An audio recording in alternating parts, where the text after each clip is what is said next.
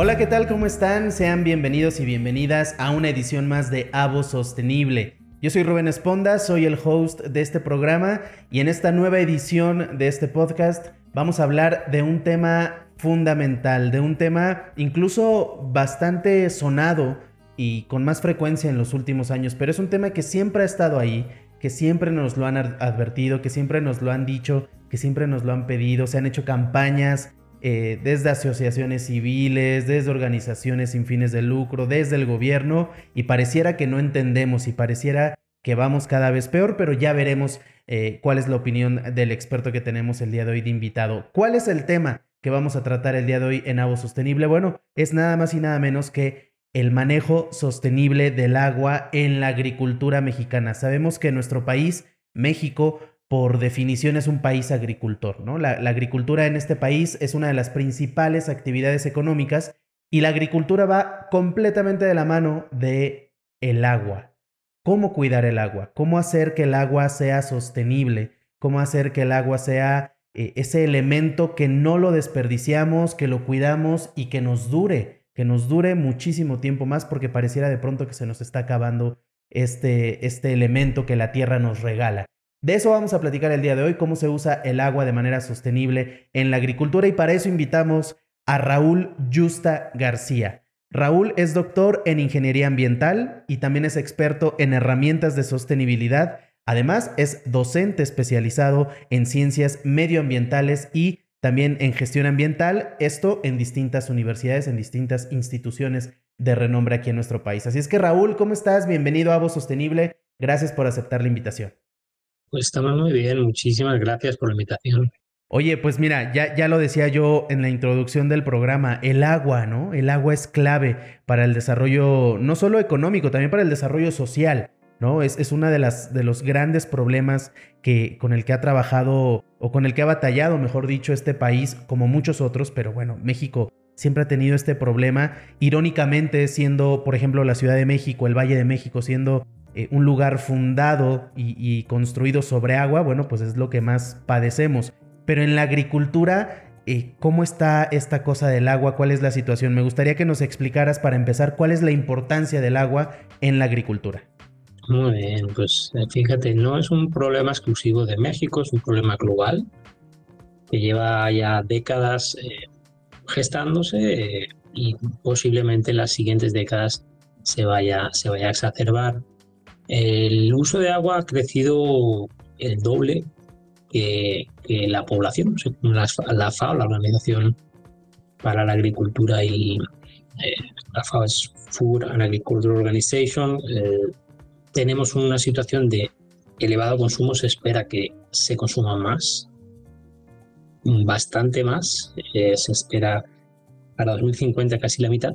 Entonces, ese 50% más de consumo va a tener que, gestionarse eh, muy bien los recursos presentes para poder ofrecerlo sin grandes desigualdades. Oye, ¿y en qué consiste el, uso sostenible del agua? Porque nos han dicho en los últimos 20 años, han sido muy enfáticos en medios de comunicación, en distintas, desde distintas vías de comunicación, que gota a gota el agua se agota, ¿no? Y, y cuidemos el agua y demás.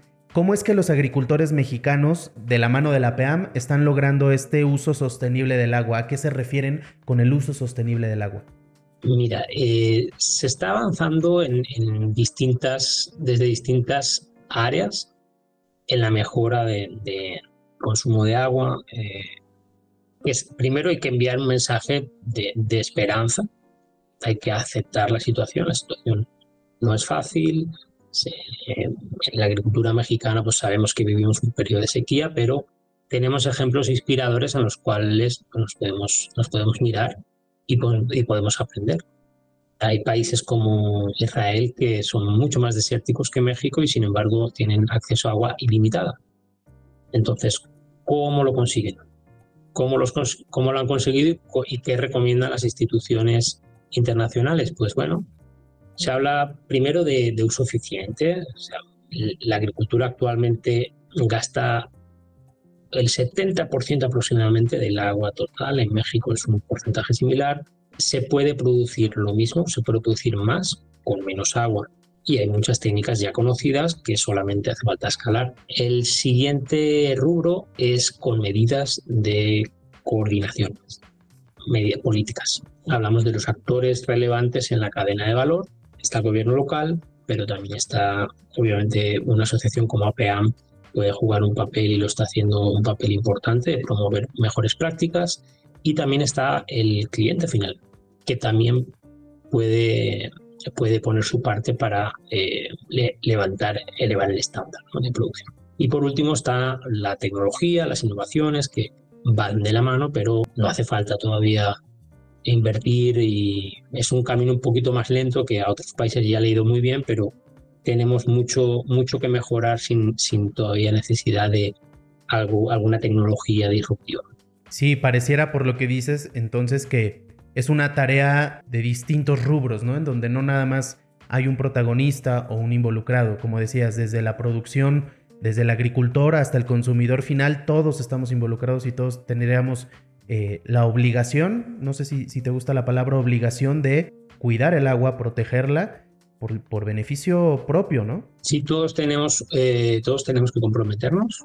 En el caso de la agricultura, eh, sí juega un papel muy importante de nuevo esa, le, llamamos gestión integrada del agua, es decir, eh, planificación, gestión coordinada sobre los recursos de una cuenca, sobre dónde va a crecer o dónde hay mejores posibilidades de que crezcan, por ejemplo, los, los nuevos campos de aguacate que en el futuro se van se van, van a nacer. ¿no? Eh, el sector ha, ido creciendo mucho estos años y se espera que lo siga haciendo.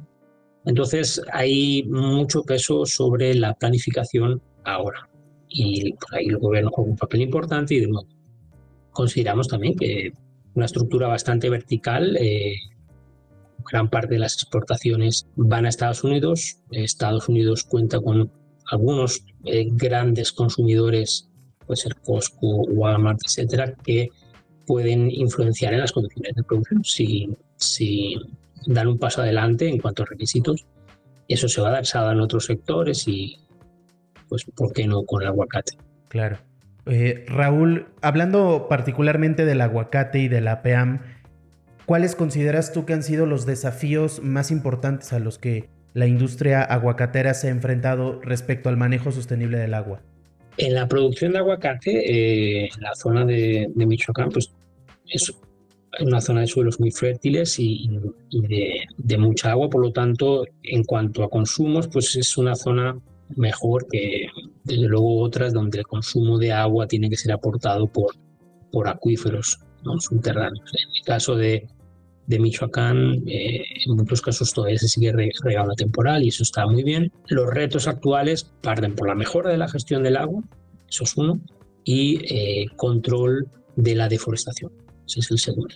Hay muchos puestos que crecen, se puede hacer una gestión integral de los recursos forestales y yo creo que se están dando pasos en esa dirección. Hay un programa de reforestación muy grande que además se plantea, se plantea potenciar. Creo que de nuevo las instituciones juegan un papel importantísimo, igual que el cliente final. Hace un momento mencionabas tú el tema de la tecnología, ¿no? Que también juega un papel importante porque sí, ya lo hemos platicado en este programa con, con otros invitados de cómo la tecnología ha beneficiado porque se ha sabido utilizar de buena manera en la agricultura y, específicamente en la producción de aguacate. Pero, ¿qué innovaciones, si nos pudieras dar un par de ejemplos, qué innovaciones tecnológicas han ayudado al manejo sostenible del agua? Empezamos por lo que ya se está haciendo eh, en, Michoacán.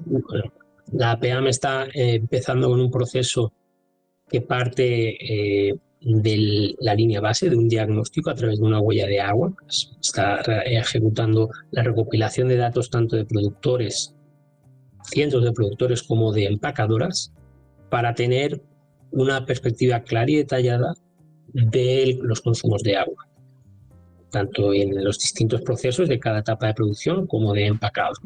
Y eso permite de entrada conocer dónde se pueden, eh, pues cuáles son las áreas de mejora, si, si hay que centrarse en alguna.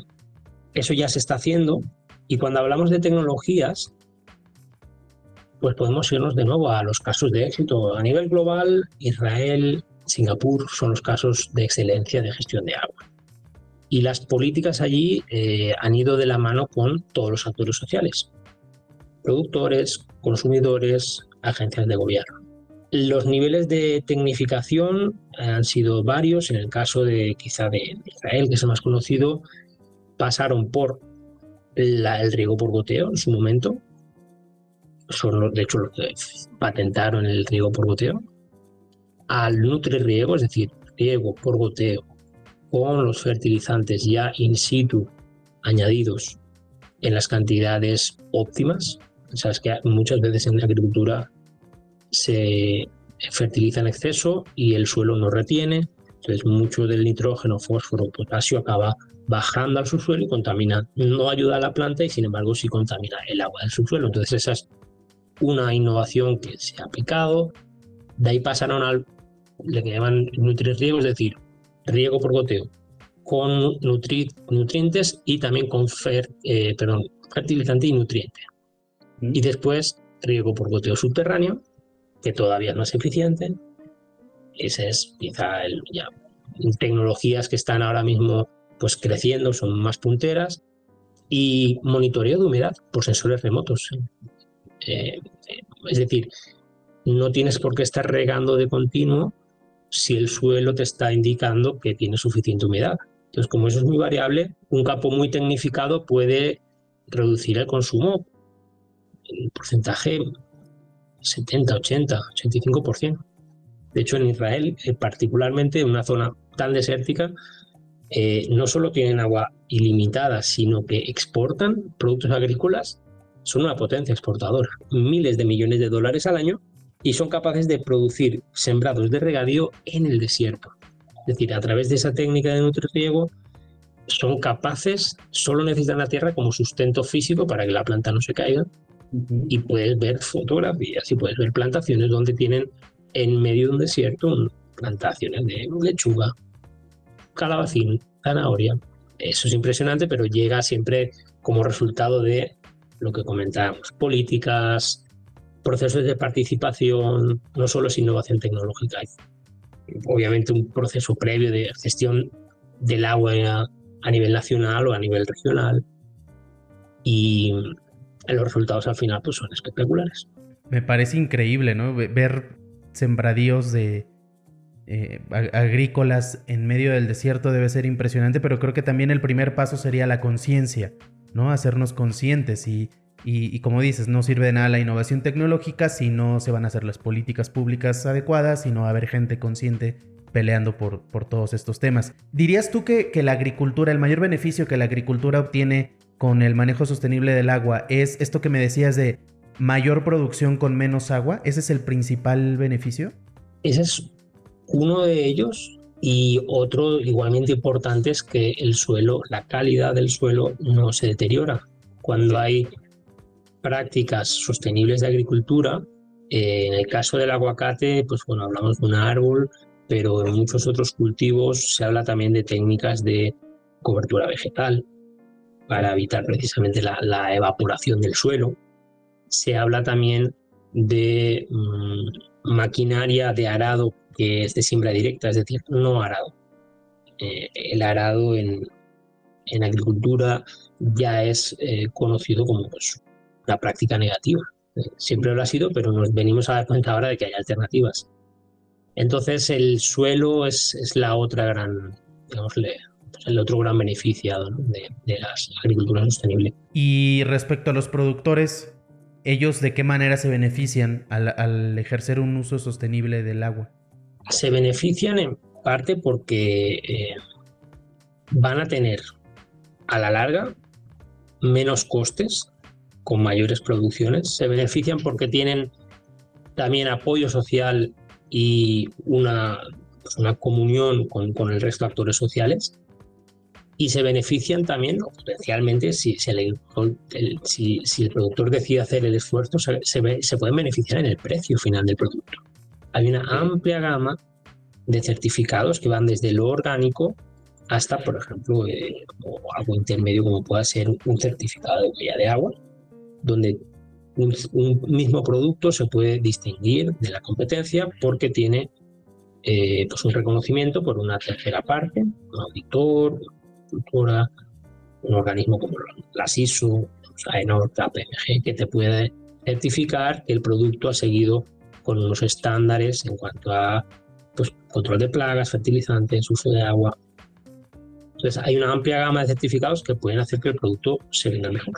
¿Tú crees que, digo, después de, todo esto que nos has dicho, los beneficios y, todo lo que ayuda a la agricultura, el, manejo sostenible del agua, ¿crees tú desde tu punto de vista hay algún algo que sea contraproducente, algo negativo, algún riesgo que corra la agricultura al hacer el uso sostenible del agua?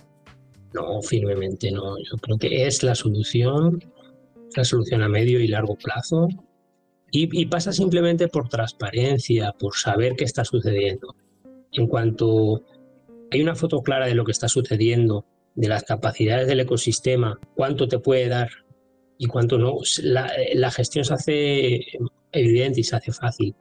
Y hay muchos ejemplos de, de, pues de éxito ya digo, como te comento antes, de, prosperidad en multitud de sectores agrícolas.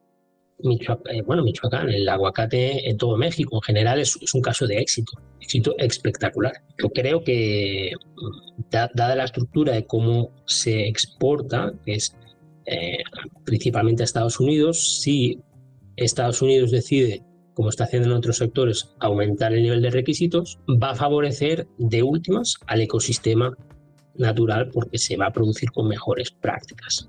Sí, y, me parece esto que dices, ¿no? Como no hay un riesgo, sin duda y con absoluta seguridad es la solución, pues, pues ahí está, ¿no? Es eh, una, una manera de asegurarnos de que este recurso natural que es el agua siga perdurando, lo podemos utilizar, lo cuidamos y, y, hasta siendo productor ganar más dinero de una u otra manera. Entonces, eh, me parece muy interesante. Eh, para ir cerrando ya esta conversación, Raúl, en el tema de los aguacates, de la producción del aguacate, ¿tú consideras que existen algunas prácticas adicionales que se puedan hacer, además de todo esto que ya está haciendo, por ejemplo, la APAM con el uso sostenible del agua? ¿Alguna otra recomendación que tú tengas como para cerrar este uso sostenible del agua y que todos nos veamos beneficiados? Mira, eh, se puede hacer mucho a nivel de certificaciones, que el producto, eh, de todo lo que se produce, si hay productores que son más excelentes y más cuidadosos, que puedan ofrecer ese producto de manera que el mercado se lo reconozca, es decir, se lo pague mejor. Eso es una manera de premiar al que lo hace bien. Y es una manera de motivar a todos los demás a, bueno, si hago el esfuerzo, hago la inversión ahora, pues dentro de unos años puedo vender un producto a mayor precio. Por ejemplo, los aguacates orgánicos. Hay prácticas de riego, sobre todo, que son, son determinantes. Eh, sabemos a ciencia cierta que reducen el consumo de agua y escalar eso a no solo grandes productores, sino también medianos y pequeños, yo creo que es parte de los retos. Y de momento, pues APAM está también haciendo un proyecto de reforestación muy importante, que ya lleva muchos años en marcha, y creo pues, que potenciar ese, ese, ese proyecto y la trazabilidad y aprovechar al máximo lo están haciendo por alturas y hay una, serie de requisitos que pueden realmente llevar ese proyecto al siguiente nivel y creo que eso es el, reto, uno de ellos, los que, pueden beneficiar mucho, mucho la producción de aguacate. Claro. Eh, Raúl, yo ya para cerrar me quedo con lo que nos dijiste al inicio, ¿no? Que querías dar un mensaje esperanzador respecto al, al agua y a su a su presencia en, nuestro planeta. Eh, algo más que, te que tú quisieras agregar, yo insisto, me quedo con esto porque me parece muy importante, es un mensaje esperanzador, porque mucha gente va a decir, pues ya, total, si se nos va a acabar el agua, ¿para qué la cuido? No, sí, sigámoslo haciendo. Sí, el agua no se, no se acaba. Eh, afortunadamente lo que, lo que pasa es que se, se, empieza a distribuir peor si no se cuida, pero hay un potencial enorme Luego, los casos de éxito nos a dar del reciclaje de agua. En Monterrey, por ejemplo, se está impulsando mucho reciclaje de agua industrial. En el caso de agricultura, quizá ahí es más limitado, pero es un tema llevado a otros sectores. Puede ser también una fuente de agua, imagínate, solo para usos industriales, riego de jardines, propio riego mm, agrícola, si cumple ciertas determinados parámetros fin, eh, tenemos, como te digo, casos de mucho éxito y yo creo que con, el esfuerzo y entendiendo que es una inversión, como todo negocio tiene que empezar primero uno por ponerle el esfuerzo, las ganas y hacerlo bien, y después vienen los resultados. Claro, sin duda. Pues eh, Raúl Justa, ingeniero ambiental, muchísimas gracias por haber participado en esta conversación. Eh, ojalá que no sea la última vez que nos vemos para platicar. Y pues nada, te agradecemos muchísimo el haber estado aquí en Avo Sostenible. Gracias. Perfecto, pues a toda la gente que nos ve y que nos escucha también, pues este mensaje esperanzador es para ustedes. Sin duda alguna ya aprendimos que la agricultura es el pilar, uno de los pilares de la economía de este país y a su vez el agua es uno de los pilares de la agricultura. Así es que involucrémonos todos, es un problema que tiene que ver con todos pero la buena noticia es que también la solución está al alcance de nuestras manos. Así es que eh, cuidemos el agua y, ayudemos a, que este país crezca a través del cuidado del agua, del, manejo sostenible y, que la agricultura también crezca.